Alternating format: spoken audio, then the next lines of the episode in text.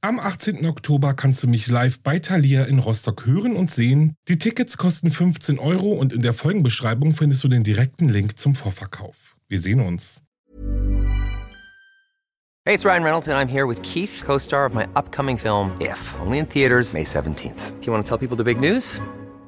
All right, I'll do it. Sign up now and you'll get unlimited for $15 a month in six months of Paramount Plus Essential Plan on us. Mintmobile.com slash switch.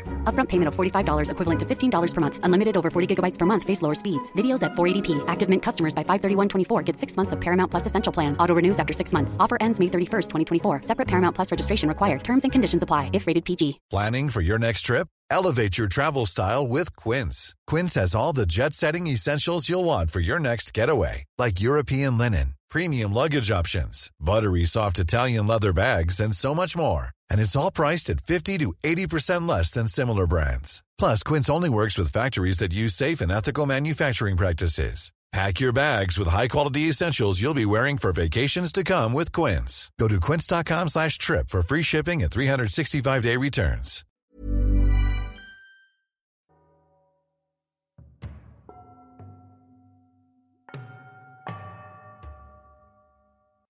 Hallo und herzlich willkommen bei Wahre Verbrechen. Ich bin Alex, das hier ist mein Podcast und ich hoffe, ihr freut euch über diese kleine Extra-Folge. Ganz ehrlich, eigentlich wollte ich sagen, hey, ich habe noch ein kleines Weihnachtsgeschenk für euch. Deshalb diese Extra-Folge. Aber nachdem ich diesen Fall ausgearbeitet habe, geht das nicht. Also ganz ehrlich, das, was ich euch in dieser Folge erzähle, ist wirklich schlimm. Deswegen verweise ich jetzt nochmal auf die Triggerwarnungen, die ihr in der Folgenbeschreibung findet. Bevor es aber losgeht, geht ein riesengroßes Dankeschön an euch raus. Und dieses Dankeschön wird jetzt etwas länger gehen, also wer mag, kann etwas vorskippen. Ich habe es ja schon bei Instagram gesagt, aber ich weiß, dass ganz viele gar keinen Instagram-Account haben und deswegen möchte ich mich auch hier noch einmal ganz, ganz toll für die letzten gemeinsamen Jahre bei euch bedanken.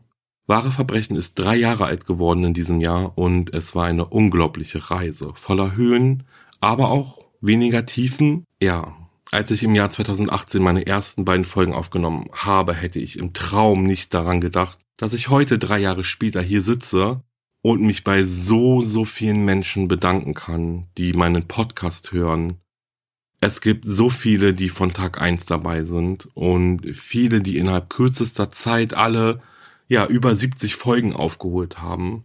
Ihr habt mich auf Reisen mitgenommen. Ich war bei Geburten dabei, bei Hochzeiten, Flitterwochen, Dates und Trennungen in dunklen Momenten und auch wieder in hellen Momenten. Ja, und das ist für mich wirklich unfassbar. Als vor zwei oder drei Wochen dann auch noch eure ganzen Jahresrückblicke reingekommen sind, war ich so überwältigt davon. Ich kann das gar nicht erklären. Ich habe so viele Nachrichten mit Bildern, Verlinkungen bekommen. Ja, es ist unglaublich.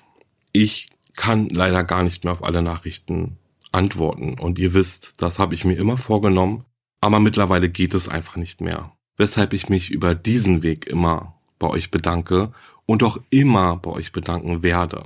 Denn ich finde, das ist das Mindeste, was ich zurückgeben kann.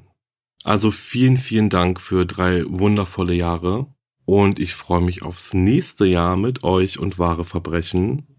Also ihr könnt wieder aufatmen. Das war keine Abschiedseinleitung, sondern wirklich ein ganz, ganz großes Dankeschön direkt aus meinem Herz für euch oder an euch.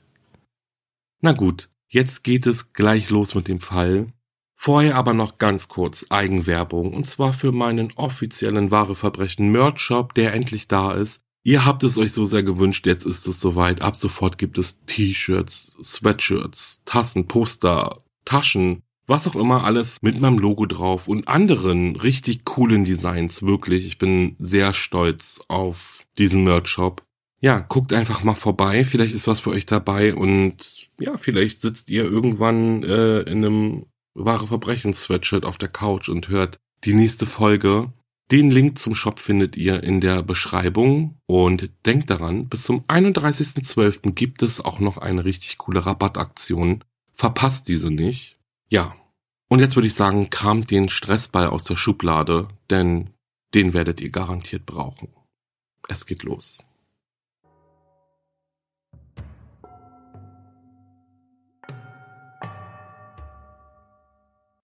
Magali Bamu wurde am 21. Februar 1983 in der Republik Kongo geboren. Sie ist die Tochter von Pierre und Jacqueline Bamu und hat vier weitere Geschwister, darunter ihre Schwester Kelly und ihren Bruder Christy. Wenige Jahre nach ihrer Geburt fliehen Magalis Eltern gemeinsam mit ihr und ihren Geschwistern nach Paris, um dem schrecklichen Bürgerkrieg ihrer Heimat zu entkommen. Dort in Paris wollen sie ihr Glück finden, für sich und für ihre Familie, ein besseres Leben unter besseren Bedingungen. Magalis Vater Pierre eröffnet eine Tischlerei und entwirft und stellt Möbel her. Das Geschäft läuft ganz gut, die Einnahmen reichen, um die Wohnung zu bezahlen und Essen auf den Tisch zu bekommen. Als Magali 13 Jahre alt ist, entscheiden sich ihre Eltern zurückzuziehen. Ihre Tochter planen sie für ihre Rückreise in ihre alte Heimat aber nicht ein. Sie schicken Magali nach London zur Nichte ihrer Mutter. Phoebe und ihr Ehemann Ferdinand nehmen die Teenagerin bei sich in ihrer Wohnung in East London auf und versprechen ihren Eltern, sich gut um sie zu kümmern, auch wenn sie dieses Versprechen niemals einhalten würden. Glücklich über den Familienzuwachs waren Phoebe und Ferdinand nämlich eher nicht. Nun hatten sie eine Teenagerin im Haus, die versorgt werden wollte, die Essen brauchte, Kleidung und allgemein einfach viel zu viel Geld kostete. Während ihrer Zeit bei ihren Verwandten in London hat Magali es sehr, sehr schwer. Sie wurde schrecklich behandelt. Sie musste den kompletten Haushalt führen, dafür sorgen, dass pünktlich das Essen auf dem Tisch stand, die Wäsche waschen, die Böden schrubben und und und. Vielleicht kann man sagen, sie war mehr eine Hausangestellte als eine geliebte Verwandte. Irgendwann lernte Magali durch einen gemeinsamen Freund Eric Bikubi kennen. Die beiden sind sofort auf einer Wellenlänge, haben viele gemeinsame Interessen und teilen ein gemeinsames Schicksal. Genauso wie sie und ihre Eltern ist auch Eric gemeinsam mit seinem Onkel vor dem Bürgerkrieg in der Republik Kongo geflohen. Das war um 1990 herum, etwa zu der Zeit, als auch Magali und ihre Eltern nach Paris flohen. Eric Bikubi ist 1983 ebenfalls in der heutigen Republik Kongo geboren. Seine Mutter starb kurz nach seiner Geburt. Er wächst bei seinem Vater auf, bei dem er keine leichte Kindheit lebt, denn laut seinem Vater ist Eric genauso wie er ein Hexenkind und somit ein verachtetes, ein verfluchtes Kind. Diese verfluchten Kinder waren im Kongo bekannt als besessene Kinder, von denen Kindoki Besitz ergriffen hatte. Kindoki wird als eine Art von Hexerei oder Besessenheit durch böse Geister angesehen. In der Demokratischen Republik Kongo ist dieser Glaube an Kindoki verantwortlich für das Aussetzen von Kindern und den rituellen Missbrauch von Erwachsenen und Kindern, die angeblich dem Kindoki zum Opfer gefallen sind. Kinder, die als von Kindoki besessen gelten, werden Exorzismen unterzogen, die Schläge, Verhungern und Untertauchen ins Wasser umfassen.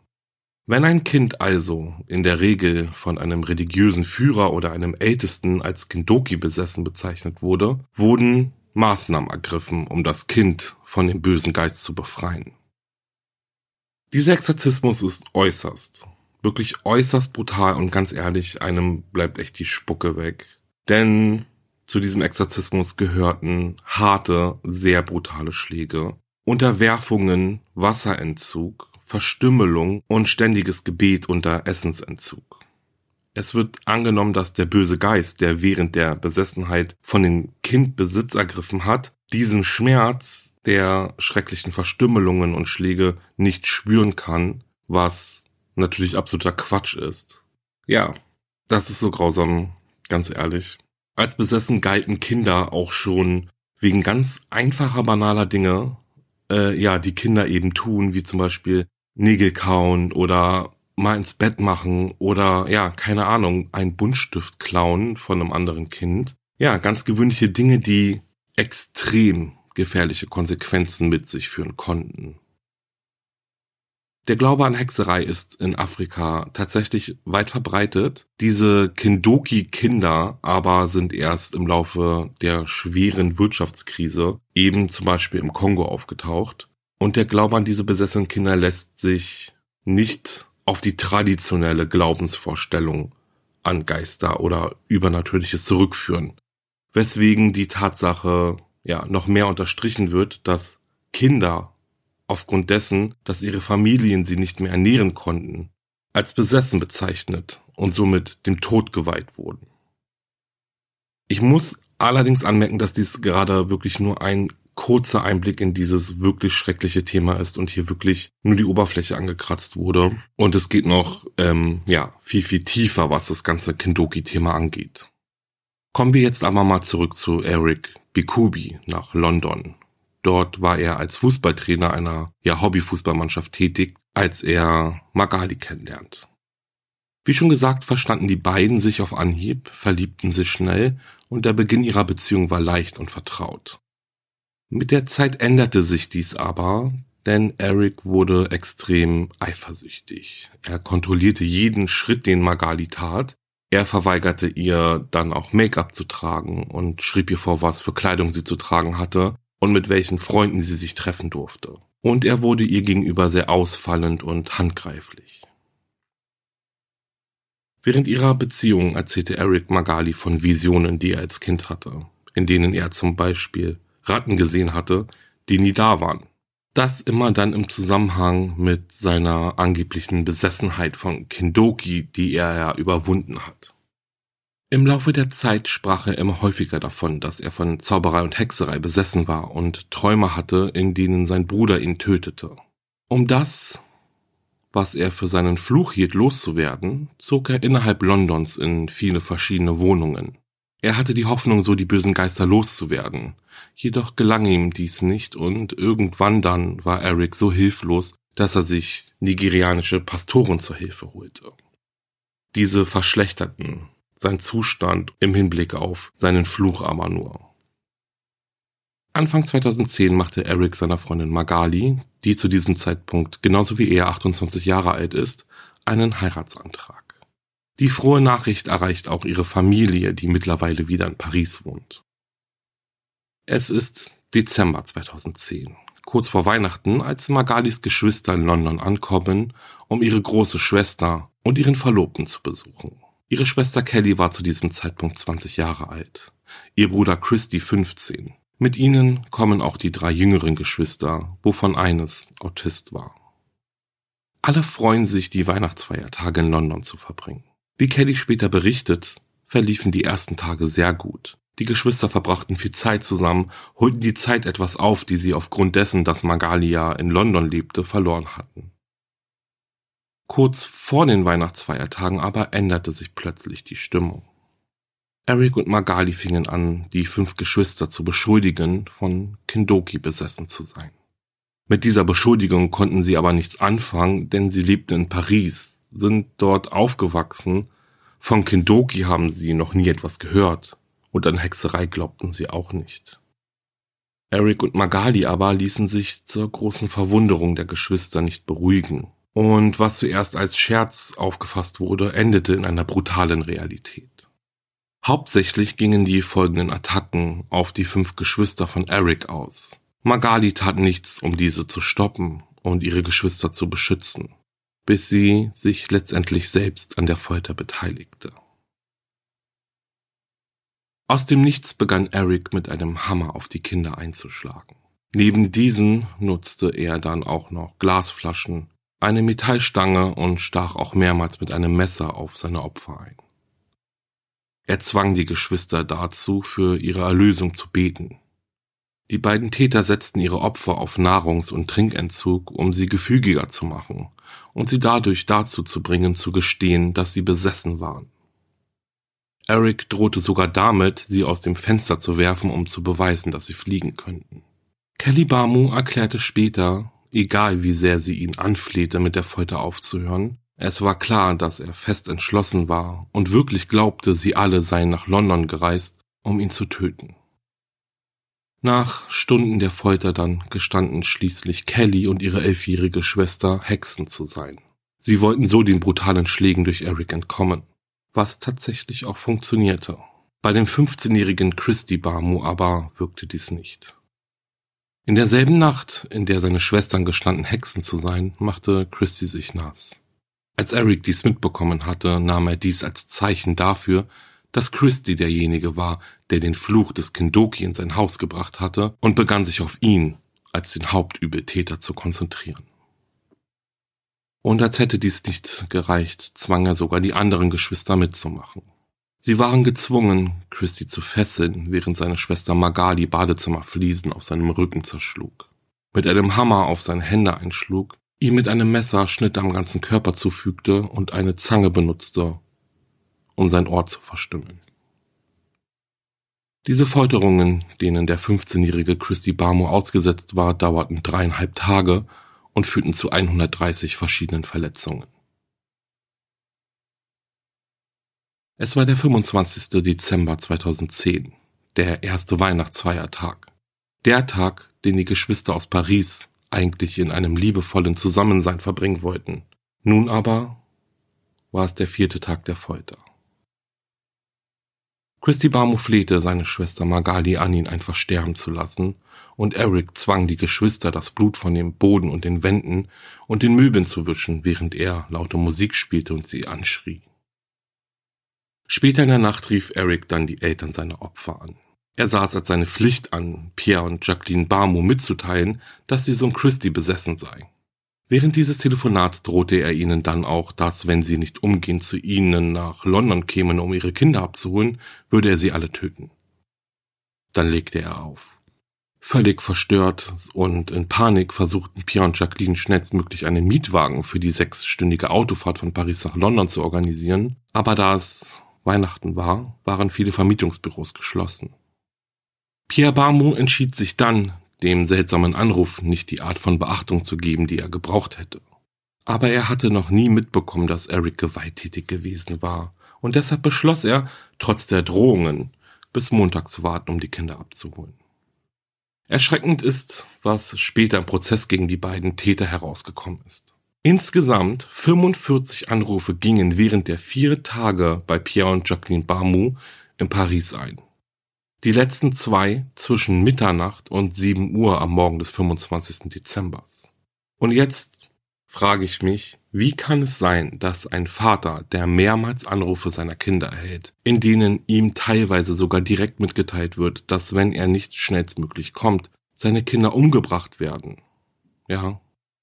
Wie kann es da sein, dass dieser nicht reagiert und sich am Ende des Tages damit beruhigt, dass er nicht glaubt, dass etwas Schlimmes passieren wird?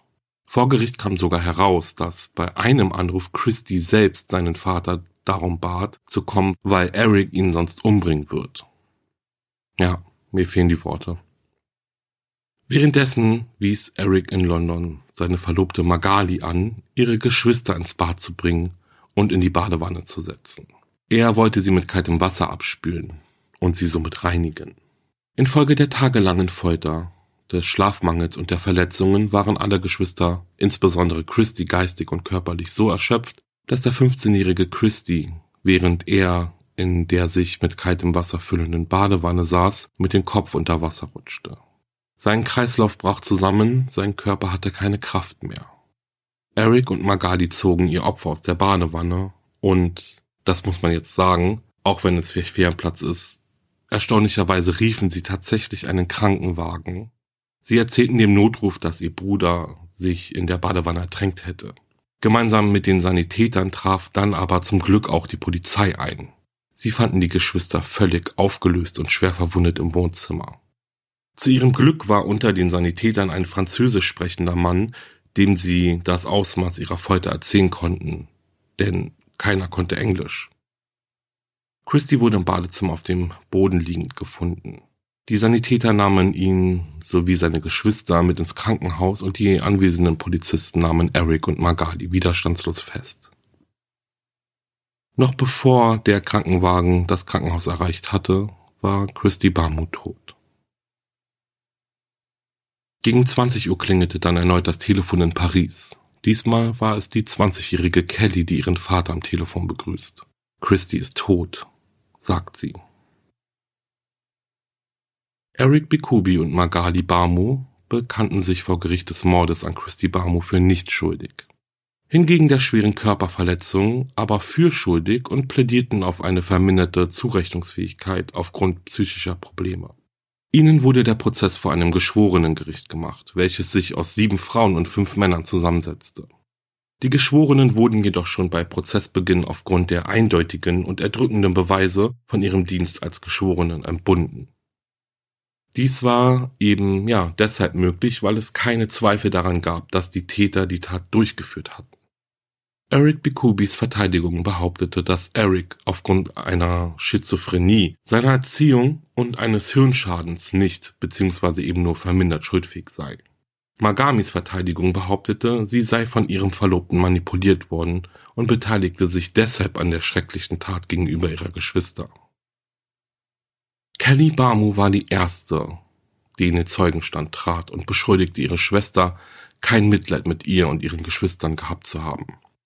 Während sie sie anflehte, ihnen zu helfen, schlug sie brutal zu und quälte sie tagelang. Neben der Enthüllung bezüglich der Anrufe bei den Eltern der Geschwister kam es während der Verhandlung aber noch zu weiteren wirklich krassen Situationen, sage ich jetzt mal. Zum einen wurde ein Klempner in den Zeugenstand gerufen, welcher am frühen Abend des 25. Dezembers in der Wohnung von Eric und Magali war, noch bevor die Polizei traf. Er wurde beauftragt, weil Wasser in die Wohnung unter ihnen drang. Der Klempner war etwa 20 bis 30 Minuten vor Eintreffen der Polizei und der Sanitäter in der Wohnung, konnte jedoch nichts Ungewöhnliches feststellen. Und das ist, ja, da steht ein Klempner unangemeldet vor der Tür und dann schaffen die es tatsächlich, das, was sie vier Tage lang in der Wohnung getrieben haben, vor ihm zu verstecken. Ja, aber zum Glück war die Polizei ja schon auf dem Weg. Wirklich. Die andere Situation war diese, oh, die ist auch, ja, die war diese, dass eine junge Frau namens Naomi Ilonga den Zeugenstand betrat. Naomi Ilonga und ihr Freund wohnten oder übernachteten im Jahr 2008 für drei Tage bei Eric und Magali. Am ersten Abend saß Naomi auf der Couch und kaute an ihren Fingernägeln. Als Eric begann sie zu beschuldigen, dass sie besessen sei. In den drei Tagen, die sie bei ihnen verbrachte, hielt Eric sie vom Essen und Schlafen ab. Er und Magali setzten sich zu Naomi und beteten mit ihr. Ihr Haar, das ihr zuvor bis zur Mitte des Rückens reichte, schnitten sie ihr gewaltsam Raspel kurz. All dies, um sie von dem Kindoki zu befreien. Glücklicherweise schafft es die junge Frau, ihre Mutter anzurufen und sich von ihr aus der Wohnung heraus retten zu lassen. Nachdem Naomi es schaffte, also aus der Wohnung zu fliehen, erhielt Magali dafür von Eric eine Bestrafung. Er verprügelte sie und zwang sie vom Boden zu essen, weshalb sie in ein Frauenhaus zog, drei Monate später jedoch wieder mit ihm zusammenkam. Eric Bikubi wurde zu einer Haftstrafe von 30 Jahren verurteilt. Magali zu mindestens 25 Jahren. Der Richter erklärte dem Paar, der Fall sei sehr sadistisch und der Glaube an Hexerei, auch wenn er echt sei, könne den Angriff und die Tötung eines anderen Menschen nicht entschuldigen.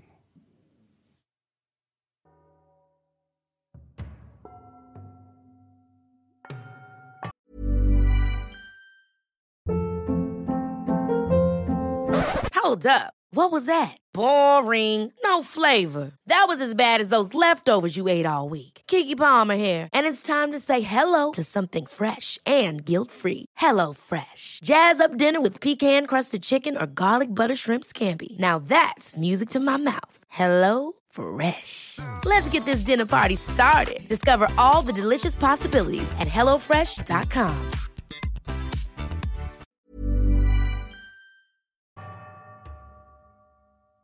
Und das war's mit dem Fall. Und ganz ehrlich, ich bin sprachlos. Ich weiß nicht, ich, das habe ich jetzt heute schon ganz oft gesagt, aber es ist so.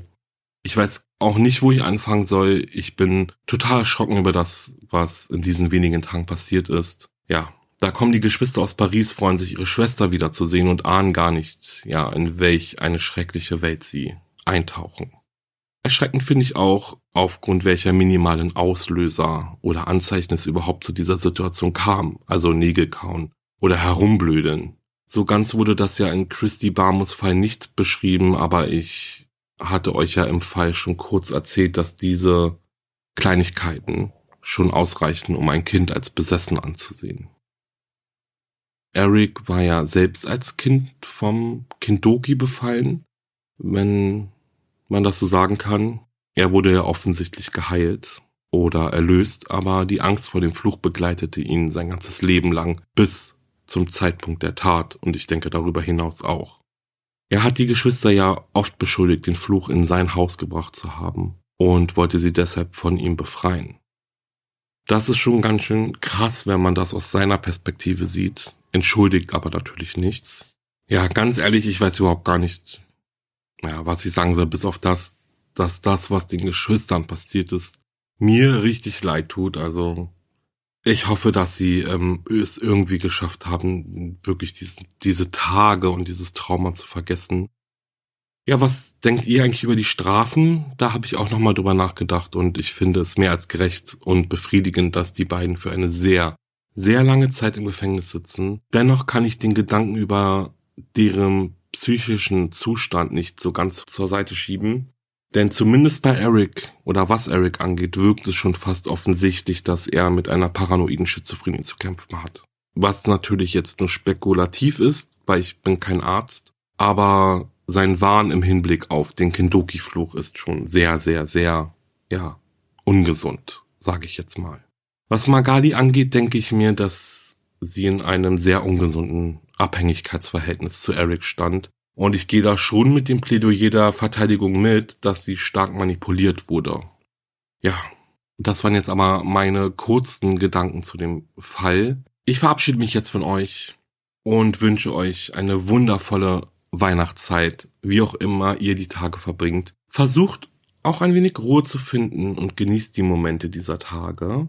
Ich würde mich freuen, dass, wenn euch mein Podcast gefällt, ihr mir eine Bewertung gebt, wie zum Beispiel bei Apple Podcasts oder ganz neu auch bei Spotify.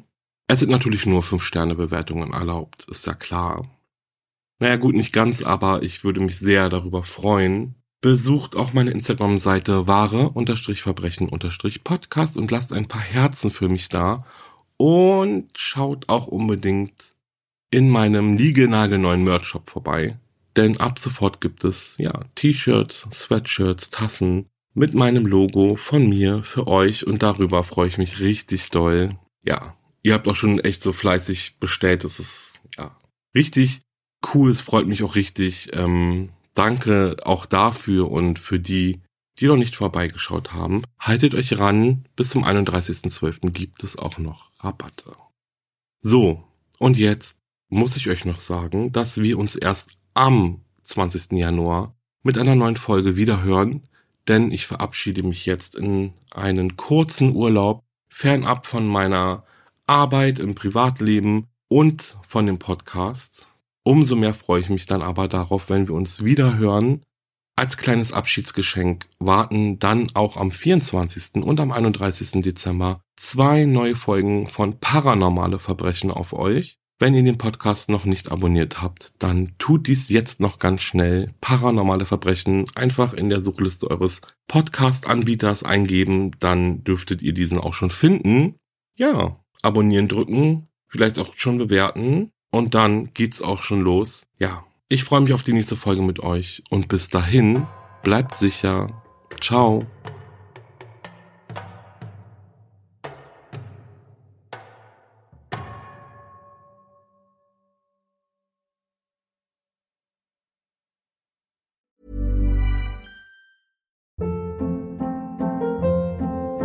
Hold up. What was that? Boring. No flavor. That was as bad as those leftovers you ate all week. Kiki Palmer here, and it's time to say hello to something fresh and guilt-free. Hello Fresh. Jazz up dinner with pecan-crusted chicken or garlic butter shrimp scampi. Now that's music to my mouth. Hello Fresh. Let's get this dinner party started. Discover all the delicious possibilities at hellofresh.com.